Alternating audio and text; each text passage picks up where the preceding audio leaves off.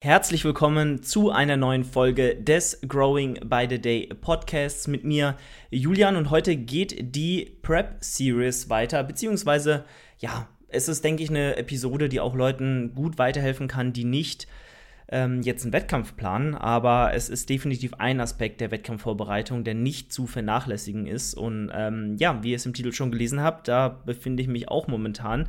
Es geht um den Pre-Prep-Cut und auch so ein bisschen darum, warum man das Ganze macht, wie der aussieht, ähm, wie die Feinheiten zu wählen sind, äh, ja, wann der auch Sinn machen kann und wann vielleicht auch eher nicht. Ähm, ja, gibt es überhaupt einen Unterschied zu einem klassischen Minicut? Ähm, ja, diese ganzen Themen wollte ich einmal mit euch äh, besprechen und wie schon gesagt, ähm, ja, ich bin momentan auch genau in diesem Pre-Prep-Cut ähm, drin jetzt momentan, wenn ihr das hört, Ende erste Woche tatsächlich erst. Ähm, es ist auch schon ein bisschen was runtergegangen, aber gut, ne? am Anfang ist das alles hauptsächlich Wasser, weil ich persönlich stelle meine Ernährung immer sehr krass um, wenn ich ähm, ja Diete, ja, in der Offseason bin ich da, ich sag mal nicht das beste Beispiel, was Clean Eating und ähm, Lebensmittelauswahl, die vielleicht ja, äh, fitnessgerecht ist, angeht. Dementsprechend ist das bei mir schon gut unterschiedlich. Aber ähm, ja, im Endeffekt muss das jeder dann auch für sich ähm, rausfinden, wie er seine Nahrungsmittel da wählt, wie er da am besten zurechtkommt und wie er es dann auch schafft, einfach den Switch hinzukriegen von Off-Season zu Pre-Prep-Card oder zur Wettkampfdiät dann im Endeffekt. Deswegen würde ich jetzt mal grundsätzlich jedem empfehlen, wenn du einen Wettkampf machst, wirst du ja erstmal eine Recovery Phase haben von ein bis drei Monaten. Wahrscheinlich eher um die zwei, drei. Und dann geht es ja in deine Offseason, in die offizielle Offseason, ähm, wo es dann wirklich darum geht, wieder Muskelwachstum zu maximieren. Ähm, der äh, Stress der Wettkampf-Prep ist quasi abgeklungen, hoffentlich. hoffentlich. Und äh, dementsprechend kannst du dich wieder auf Progress fokussieren. Das habe ich jetzt ja auch gemacht, die letzten ja, sechs, sieben, acht Monate. Ähm, natürlich hat man auch in der initialen Phase nach der Wettkampfdiät die Möglichkeit, Muskulatur aufzubauen, aber das ist da halt nicht der Hauptfokus. Und dementsprechend ja, waren die letzten ja, 10, 11 Monate jetzt seit dem letzten Wettkampf einfach ähm, als Off-Season zu deklarieren und jetzt äh, ja, geht es wieder in den Ernst des Lebens äh, über, quasi. Back to Business und das ist auch ganz gut, dass da so eine lange Pause einfach da war, weil ich hätte nicht sofort wieder tracken können und sofort wieder alles 100% clean machen können. Die Lebensmittelauswahl hat sich natürlich drastisch verändert bei mir, weil ich einfach so viel Verzicht hatte in diesen sechs, sieben Monaten Wettkampfdiät. Und ähm, ja, von daher ist das jetzt äh, ja ein komplett anderer Lebensstil, den ich jetzt führe. Ähm, ich würde auch jedem, wie gesagt, da wollte ich mal noch drauf zu sprechen kommen, bevor es wirklich um das Thema Pre-Prep-Cut an sich geht, empfehlen, sobald dieser Pre-Prep-Cut, ein Satz, ein Wort, ein, äh, eine Wortzusammensetzung, die ich übrigens nicht aussprechen kann. Also verzeiht mir, wenn ich das ein oder andere Mal eventuell mich ein bisschen im äh, Englischen äh, vertue, äh, in der Aussprache zumindest. Ähm, ja, wo war ich jetzt stehen geblieben? Genau. Ab dem Pre-Prep-Cut ist quasi wieder ein bisschen dieser Diätmodus ähm, anzuschalten. Ähm, das würde ich jedem ans Herz legen, dass da einfach wieder auch dieser, diese Disziplin, die ihr wirklich in der Wettkampfdiät braucht, ähm, da wieder langsam ins, in, die, in die Bahn kommt. Natürlich muss das nicht von heute auf morgen sein. Ich habe das wirklich ganz klar mit einem Cut getrennt. Ich jetzt persönlich habe wirklich am letzten Tag mir nochmal eine Pizza gegönnt, mir nochmal auch ein paar Kalorien mehr als angedacht. Ähm, auch weil die letzten Junkfood-Vorräte mir gegönnt, was da noch da war, jetzt an Chips, an, an Schokolade oder ja, ne, was weiß ich. Und dementsprechend mh, mm, war der Cut bei mir sehr, sehr, sehr strikt, sehr, sehr stark, sehr, sehr stark vor allem. sehr klar getrennt. Ähm, würde ich niemandem so empfehlen. Es ist natürlich auch immer nachhaltiger oder für viele, denke ich mal, ist das nachhaltiger, da langsam sich wieder dran zu gewöhnen, sich wieder vorzukochen, wieder die richtigen äh, Lebensmittel auch für eine Diät zu finden, auszuwählen, unverarbeiteter zu essen, das Mealtiming anzupassen und ähm, ja mehr auf diese Feinheiten auch zu achten.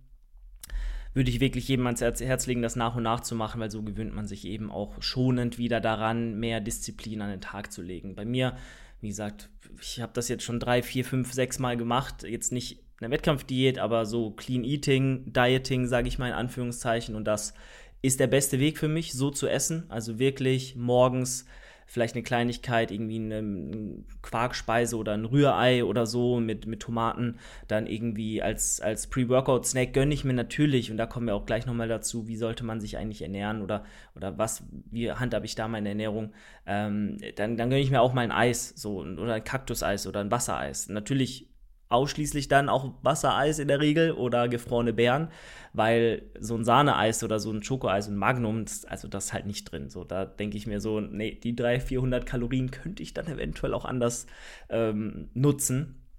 Aber sowas gehört dazu. Das ist wirklich dann die klassische, ich würde sogar eher sagen 90-10-Regel, was die Kalorien angeht, nicht 80-20 aber der Rest ist wirklich clean. Dann gibt es wirklich ähm, mal irgendwann Skier mit, mit ein paar gefrorenen Beeren ähm, und vielleicht mal als Intra habe ich ja immer mein, mein ähm, Whey Hydrolysat, mein, mein Clear Whey äh, mit, mit ähm, Citrullin und Kreatin, so da habe ich nochmal eine äh, Proteinportion. Und dann abends gibt es meistens ein großes Meal, manchmal auch zwei am Tag.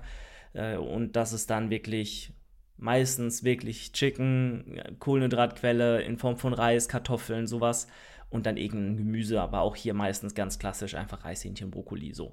Und dann äh, ist der Tag auch schon vorbei und ich habe wirklich jetzt die erste Woche schon gemerkt, hey, das ist ein radikaler Schritt, das ist auch irgendwo dann ähm, eine krasse Umstellung und man muss sich da wieder dran gewöhnen, auch an das Hungergefühl muss man sich gewöhnen, was ja irgendwann dann auch abnimmt, wenn dein, hum ja ich sag mal, dein, ist, ist Krelin eigentlich ein Hormon?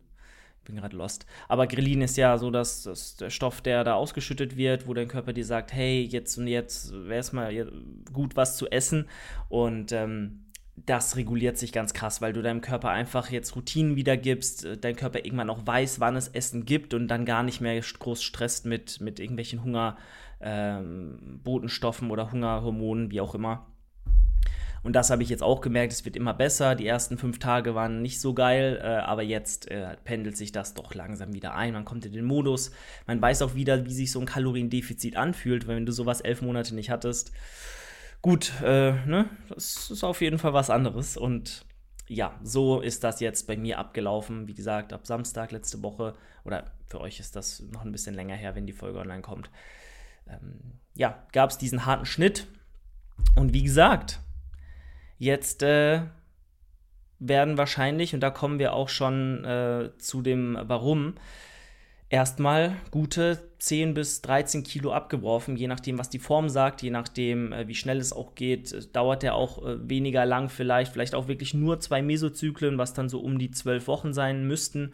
Ähm, nee, na, wenn es einfach nicht so schnell geht oder wenn ich merke, da ja, kommen mir irgendwelche Probleme in den Weg, dann, dann dauert es vielleicht ein bisschen länger, aber er geht wirklich dann auch nur zwei bis drei Monate. Und ähm, das ist jetzt im Vergleich zu Minicut natürlich länger, ja, Minicut ist wirklich dafür da, ähm, in kurzer Zeit, höchstens vier Wochen vielleicht, ähm, ein hartes Defizit zu fahren, sich wieder halbwegs in Shape zu kriegen, vielleicht für ein Fotoshooting oder für einen Termin oder für, ähm, ja, für eine ganz normale Offseason auch super geeignet, ähm, weil du einfach ja, über diese Zeit auch noch super die Kraft halten kannst, super das Ganze auch absehen kannst auf, auf, eine, auf einen begrenzten Zeitraum. Du hast das Ziel vor Augen, du weißt, in vier Wochen ist wieder vorbei und äh, dann hast du echt im besten Fall vier bis fünf Kilo verloren ähm, und ja, das, das ist top. Oder vier, sagen wir mal, sagen wir mal, äh, ja, fünf bis sechs Prozent Körperfett, äh, Körpergewicht verloren, je nachdem, wenn du das Defizit auch äh, dementsprechend aggressiv fährst, was ja auch irgendwo Prämisse ist in einem Minicut, weil Du musst ja auch gucken, dass du in dieser wenigen Zeit, die du hast, deswegen ja Mini, auch einiges verlierst, sonst lohnt sich das ja auch nicht. Und dann ist es ja wieder irgendwo ein Extended Mini-Cut, wie ich auch zum Beispiel ähm, den Pre-Prep-Cut benennen würde. Und nichts anderes ist das. Also es ist jetzt keine Wettkampfdiät, es ist jetzt auch keine krasse Extended Diet, so vier Monate oder so, wenn du wirklich auch viel Körperfett hast, dann musst du auch mal damit rechnen, dass das länger dauert, äh, wieder auf dein Zielgewicht zu kommen.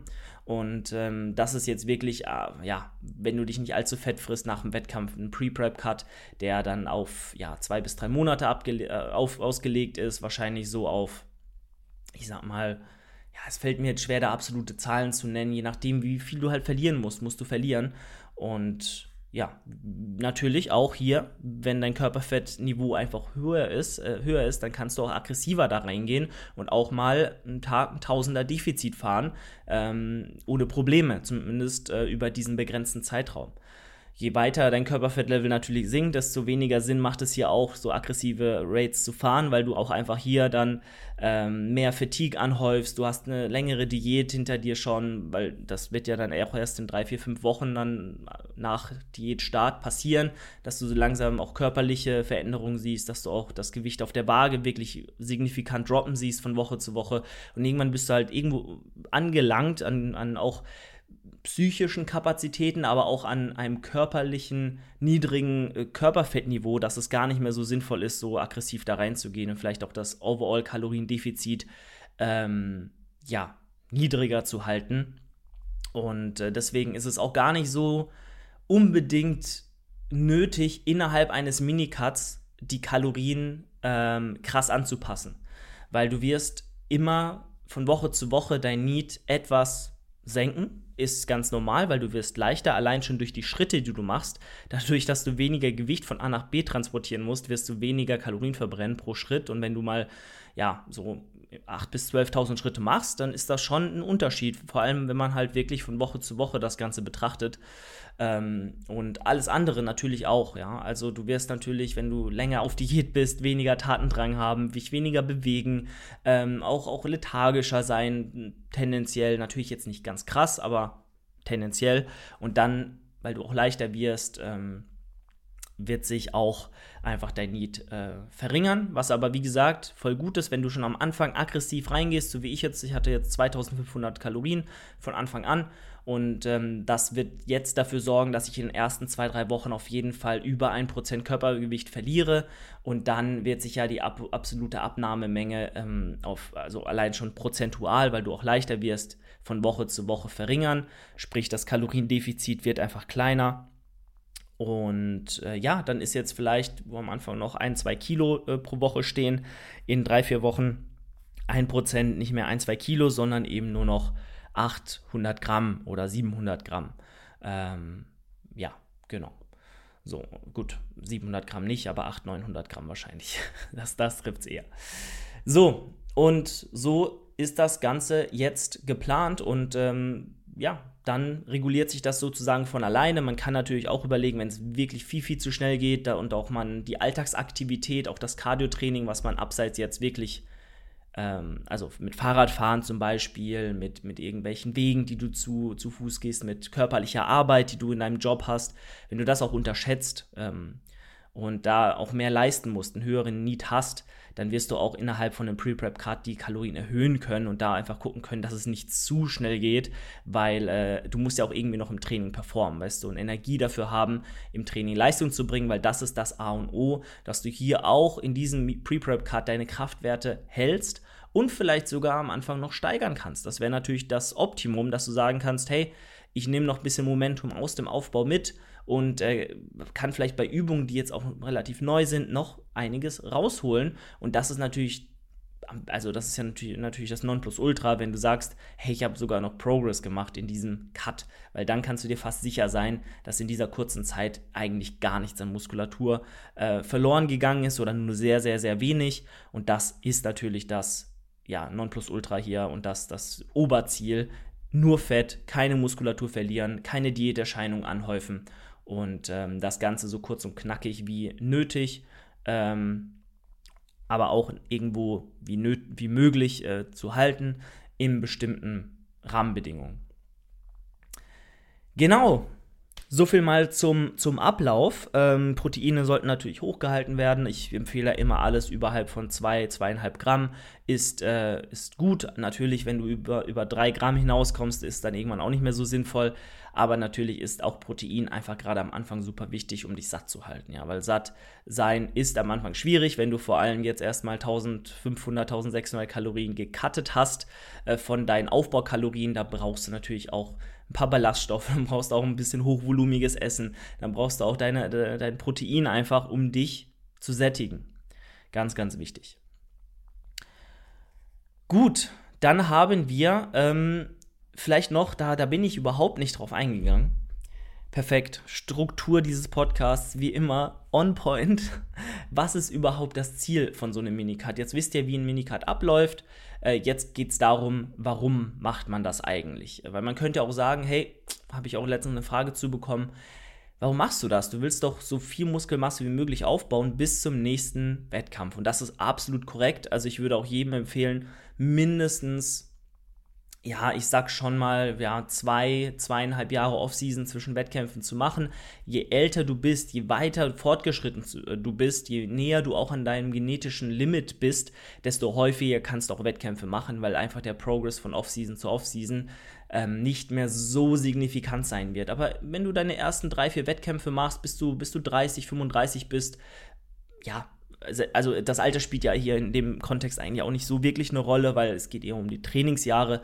Aber in den ersten 10 Tra Trainingsjahren, vielleicht 15 Trainingsjahren, ähm, würde ich mir schon die Zeit lassen und da nicht überhastet ständig Wettkämpfe machen, ähm, alle, alle ja, zwölf Monate, wie es manche tun, weil du einfach wirklich gar kein Momentum aufbauen kannst. Du, du hast sechs Monate Off-Season, davon sind drei Monate Recovery Phase und dann geht es wieder in die nächste Diät. Und das könnte ich körperlich nicht, psychisch auch nicht und es wäre auch nicht sinnvoll. Deswegen auch jetzt erstmal die Diät 223 wieder, also die Wettkampfdiät.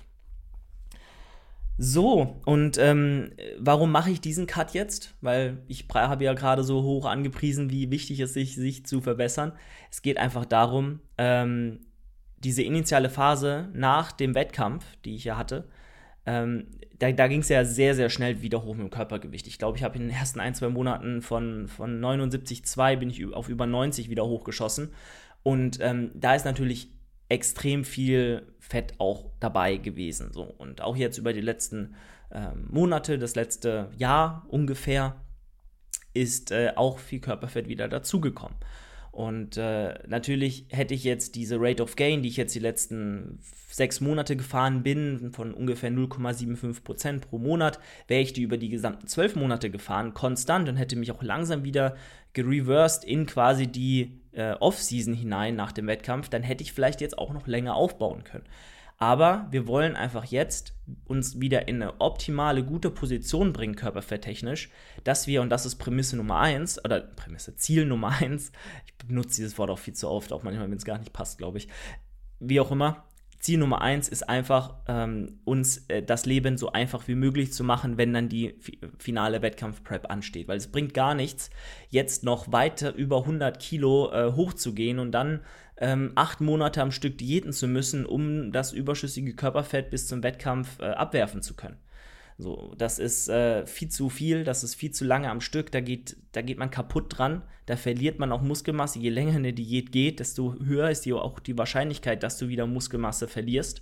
Und äh, desto schlechter ist es auch planbar, wie, du, wie lange du am Ende wirklich brauchst. Weil wenn du so lange am Stück trainierst, so äh, diätest, dann kann da auch einfach was schiefgehen in dieser langen, langen Zeit. Kann natürlich auch so passieren in einer normalen Wettkampfdiät von sechs, sieben Monaten, aber wenn du acht, neun Monate diäten musst, ähm, ja, also das musst du einfach, weil du auch nicht 2% Körperfett pro Woche über oder über Monate, äh, Körperfett, Körpergewicht, ich verspreche mich so oft, ich glaube, das sind schon Begleiterscheinungen von einem, von einem Kaloriendefizit.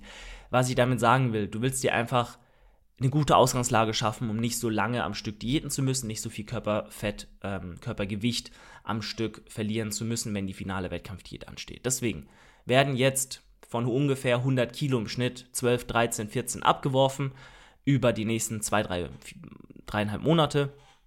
Und dann wird wieder ganz, ganz langsam mit einer 0,5er Rate of Gain pro Monat ähm, wird wieder aufgebaut. Und dann müsste ich, haben wir mal so grob abgeschätzt, bei 92 Kilo liegen, wenn es dann in die Wettkampfdiät geht. So, und das wird ja nächstes, ähm, das wird nächstes Jahr irgendwann, ja, wahrscheinlich so im Februar sein, schätze ich mal Februar, März höchstwahrscheinlich. Und wahrscheinlich, vielleicht auch ein bisschen später. Es kommt halt immer darauf an, wie lean ich da noch bin, ob alles nach Plan läuft oder nicht, das weiß man nie. Ähm, ja, und darum geht es im Endeffekt. Es geht aber auch noch um andere Dinge. Es geht auch noch darum, ähm, zu gucken, wie wo hast du muskuläre Fortschritte gemacht? Wo nicht? Wo ist was gegangen? Müssen wir vielleicht noch weiter die Schwachstellen, die wir ausgemacht haben ähm, in der letzten Wettkampf-Season, äh, müssen wir die noch weiter pushen, noch weiter trainieren? Müssen wir diesen Fokuspunkt noch weiter setzen? Oder hat sich da schon vielleicht so viel getan, dass im Verhältnis andere Muskelgruppen jetzt wieder mehr Aufmerksamkeit brauchen, weil sie vielleicht auch nicht so primär angegangen wurden oder sich einfach Verhältnisse ein bisschen verschoben haben? Und so kann man einfach natürlich besser beurteilen anhand des Körperfettlevels nach so einem Pre-Prep-Cut, äh, wo noch Schwachstellen sind, wo man noch Fleisch drauf braucht. In der Theorie, in der Praxis das dann auch umzusetzen, ist natürlich nur begrenzt möglich, weil auch jetzt die zweite Offseason, der zweite Teil der Offseason nach diesem Cut nicht so lang ist und auch nicht so, ja, also da wird noch einiges gehen, logisch, aber der wird jetzt nicht, da wird nicht mehr so viel gehen wie jetzt im ersten Teil, in den ersten elf Monaten. Genau. Und äh, das ist natürlich super, super wichtig, dass du einfach schaust, wo stehst du. Ja? Das ist wirklich relevant. Genau. So, und ähm, im Endeffekt ist das auch schon, ja, mitunter das, ja, zweite und auch letzte Ziel oder der letzte Grund, warum man das macht. Und ich finde, diese zwei Gründe wiegen auch äh, sehr stark. Man könnte natürlich auch noch sagen, ist es mal wieder ganz gut, ähm, einfach auch motivationstechnisch wieder, äh, ja, und auch wohl bezüglich des Wohlbefindens mal wieder in niedrige Körperfettregionen zu gehen, weil man sieht wieder Kontur, man sieht wieder Adern, man sieht wieder einen guten Pump. Gerade jetzt im Sommer, ey, mit 100, 105 Kilo da rumzulaufen, oh shit, nein, bitte nicht. Ähm, es ist eh schon viel zu warm in, in den meisten Fitnessstudios und man schwitzt die ganze Zeit. Und je schwerer du bist, desto schneller bist du außer, außer Atem. Je mehr du essen musst, desto mehr schwitzt du ähm, desto schwerer wirst du dann auch noch und äh, es ist alles grauenhaft. Also bei dem Wetter in eine wirklich schwere Offseason zu gehen und da weiter zu pushen auf 100, 105 Kilo, ähm, macht keinen Spaß mehr und nach so einer langen Offseason jetzt äh, ist es wirklich, also bin ich sehr froh, auch äh, bezüglich äh, diesen Punkten wieder cutten zu können. Genau, und das wären eigentlich schon die wichtigsten Aspekte, warum man das Ganze macht. Ja, und ähm, that's it eigentlich über diesen Pre-Prep-Cut. Wie gesagt, es ist eigentlich in der Theorie nur ein langer Mini-Cut, sehr aggressiv. Natürlich wird er weniger aggressiv von der absoluten, ähm, von der absoluten Körperfettreduktion von Woche zu Woche. Es wird immer absolut weniger. Ähm, weil einfach auch Muskelschutz hier an oberster Stelle steht und wir auch nicht zu aggressiv reingehen wollen, weil dann auch wieder die Performance leidet und wir die Kraftwerte im Training nicht so halten können, wie wir es brauchen, um sicherzustellen, dass da auch nichts an Muskulatur ähm, abgebaut wird. Ja, und äh, so viel dazu. Jetzt habt ihr mal erfahren, warum ich das Ganze mache, was der Sinn dahinter ist, warum es vielleicht für euch auch relevant sein kann, das ähm, ja zeitlich so in die Mitte der beiden Off-Season-Teile zu setzen, nach so der Hälfte der Off-Season mal einen Minicut zu machen oder einen Pre-Prep-Cut äh, zu machen, um dann einfach auch zu sehen, was ging und dich wieder in eine optimale Ausgangslage zu bringen. Ganz, ganz wichtig, äh, vielleicht das noch auch als Grund, es mal zu tun habe ich ja anfangs angesprochen, um dich einfach auch wieder in diese Routinen reinzubringen, in dieses Clean Eating, in dieses genaue Tracken, in diese Routinen, was Vorkochen angeht, was Lebensmittelauswahl angeht, was Bezug zum Essen angeht, was Disziplin angeht. Auch noch super, super wichtig. Also das nicht ähm, abtun. Natürlich, wenn ihr euch das ganze Jahr so ernährt, dann ist es wahrscheinlich jetzt nicht das große, die große Offenbarung, aber für mich, ja, ist es doch äh, jetzt wieder ein ganz anderes Leben und ähm, primet mich auf jeden Fall gut für das, was da kommen wird. Top, damit beende ich die heutige Folge. Wenn ihr euch vorbereiten möchtet auf die nächste Saison, Frühjahrssaison 2023 zum Beispiel, schreibt mir gerne, ich nehme noch Athleten auf, aber auch wenn ihr Lifestyle-Athlet seid, äh, beispielsweise einfach äh, Ziele habt, was Körperfettreduktion angeht, was Muskelaufbau angeht, was die Verbesserung eurer Technik angeht, ähm, ich bin für euch am Start. Schreibt mir einfach gerne eine PN bei Instagram oder schaut auf meiner Website vorbei. Ist hier auch in der Infobox verlinkt. Und ähm, ja, ich würde mich freuen, wenn wir einfach mal unverbindlich quatschen und ich euch kennenlernen kann. Und dann wird das eine sehr, sehr gute Sache. In diesem Sinne, macht's gut. Bis zur nächsten Folge und ähm, lasst gerne, äh, sagt aber auch der Abspann Julian euch nochmal eine 5-Sterne-Bewertung hier bei Spotify da. Also Leute, ciao, ciao. Das war die heutige Folge des Growing by the Day Podcasts. Wenn euch die Folge gefallen hat, lasst doch gerne bei Spotify eine 5-Sterne-Bewertung da oder schreibt mir einfach euer Feedback per Instagram. Bei Instagram könnt ihr auch immer wieder vorbeigucken. Dort rufe ich regelmäßig zu Fragerunden auf bezüglich des Podcasts, wo ihr euch dann auch gerne beteiligen könnt und wir auf eure Fragen, Anliegen oder Themenvorschläge eingehen können. Ansonsten würde es mich sehr, sehr freuen, wenn ihr auch das nächste Mal wieder am Start seid und äh, hier zuhört. Und äh, ja, ich freue mich auf ein Wiederhören. Ich hoffe, ihr auch. Euer Julian. Ciao, ciao.